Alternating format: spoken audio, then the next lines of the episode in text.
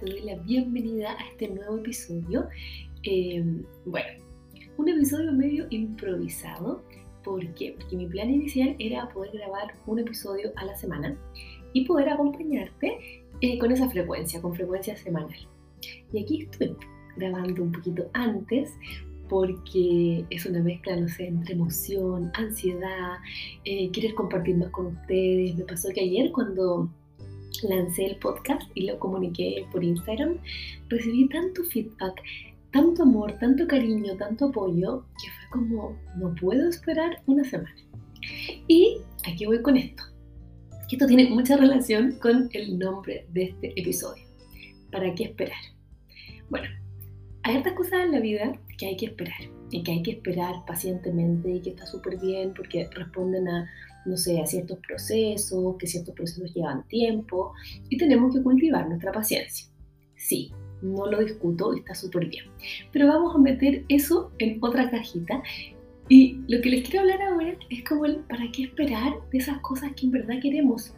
¿Para qué esperar eh, de esas cosas que a lo mejor nos contenemos de hacer porque no sé, qué va a pensar la gente, o porque mejor me aguanto un poquitito más, o porque no sé, voy a esperar que X persona me escriba primero y después le escribo yo, o voy a esperar para usar eh, tal cosa que me compré, para esperar a un momento especial o un momento perfecto, eh, porque no sé si te fijas, pero muchas veces esperamos y esperamos eternamente por cosas que tal vez llegan o que tal vez no llegan nunca y se nos puede ir la vida. Mi invitación es a conectar con el momento presente, con lo que te dice tu guata, tu corazón, esa como parte más como tal vez instintiva, y a conectar con eso. Cuando empezamos como a reservarnos la vida para momentos especiales o para ciertas estructuras que eh, nosotros mismos fuimos creando eh, rígidamente en nuestra cabeza, eh, pasa que nos limitamos y nos perdemos también de ciertas oportunidades. Por ejemplo, si yo me hubiera mantenido con este pensamiento rígido de que no, voy a grabar en verdad una vez a la semana, no estaría grabando hoy, no estarías tú escuchando este episodio, o tal vez estarías la próxima semana escuchando un episodio de otro tema. Entonces, eh, en la medida en que conectamos también con lo que queremos hacer y le damos cabida y dejamos de limitarnos, también aparecen cosas súper interesantes y súper bonitas y creo que es necesario permitirnos fluir como con esos deseos. Eh, nos permite vivir en coherencia, en coherencia con lo que sentimos, con lo que estamos pensando y creo que cuando se nos alinea lo que sentimos, lo que pensamos y lo que hacemos, en verdad mejora nuestro bienestar. Te quiero invitar a reflexionar sobre eso. Eh, ¿Te ha pasado? ¿Te has limitado con algo? Eh, ¿Estás esperando eh, que ocurran X cosa para hacer otra? O no sé, tienes en, tu casa algo reservado para un momento especial y estás esperando que ese momento especial llegue, no sé, un vino, un trago rico, eh, un chocolate ahí guardadito para ese momento especial, eh, ropa que de repente nos compramos y pensamos que no, que esto es para X momento. Eh, y bueno, vivir es un momento especial y y uno no sabe tampoco qué va a pasar mañana. Entonces, en la medida en que cambiamos esa mentalidad y empezamos a conectar más con el momento presente, con lo que estamos viviendo, en verdad eh, nuestra percepción de la vida cambia y estamos mucho más conectados con, nosotros mismos. Em, insisto que esto obviamente no aplica para todo, hay cosas que hay que aprender a esperar y dentro de eso también hay que desarrollar la paciencia. Entonces aquí tenemos, yo creo, así como un versus de dos temas súper importantes. No esperemos y démosle con todo versus sí, desarrollemos la paciencia y hay cosas que hay que esperar. Em, como todo en la vida, hay que desarrollarlo en su justa medida.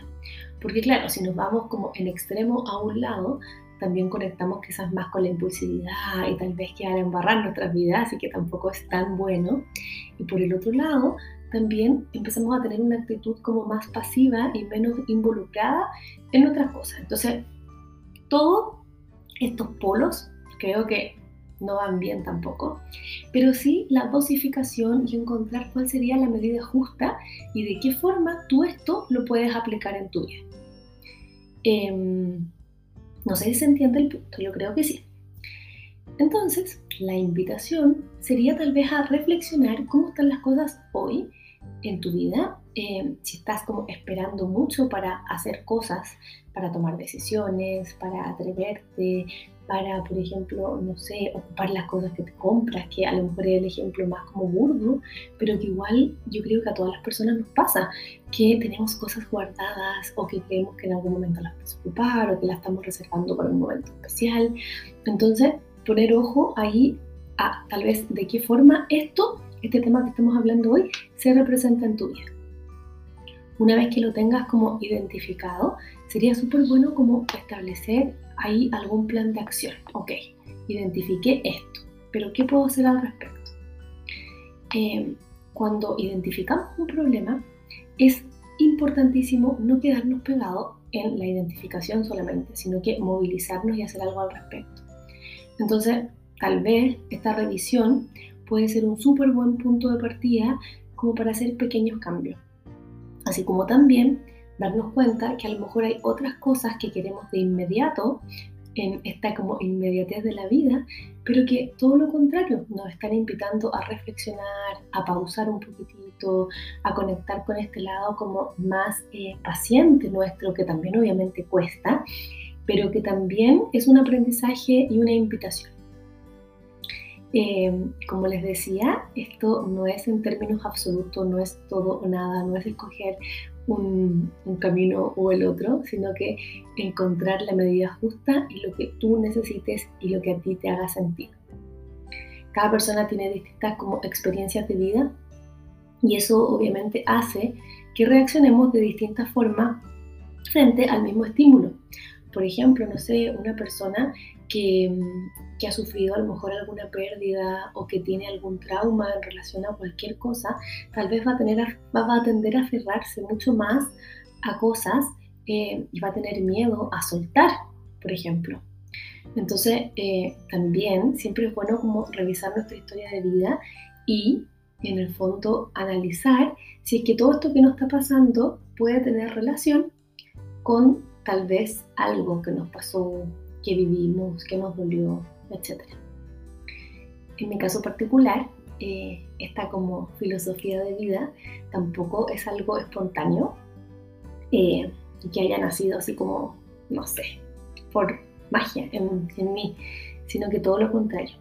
Eh, tengo una amiga que falleció hace ya cinco años y la última vez que nos juntamos, eh, tuvimos una conversación como súper intensa y, bonita y que yo jamás obviamente imaginé que iba a ser la última. Y, me dijo hartas cosas cuando tú, ella tenía cáncer. Me decía, pero me da tanta lata porque veo fotos, ponte tú, de antes mía, en donde estaba tan linda y yo no sé, no la subía porque pensaba que estaba gorda. Y me decía, pucha, ahora lo veo en perspectiva y pucha que era linda, eh, pero ahora ya no sé, no tengo eso. Me decía el tema de, que el vivir es un momento especial. Me decía exactamente así como textual. Pero, ¿cuántas cosas de repente uno guarda por un momento especial? O como que decir, no, ya, este vino no, para cuando tenga visita.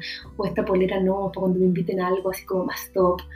Pero hacía pausas y me decía así como, en verdad, vivir es una ocasión especial y no tenemos que dejar nada para un momento especial, porque cada momento que tenemos y cada oportunidad es un momento especial.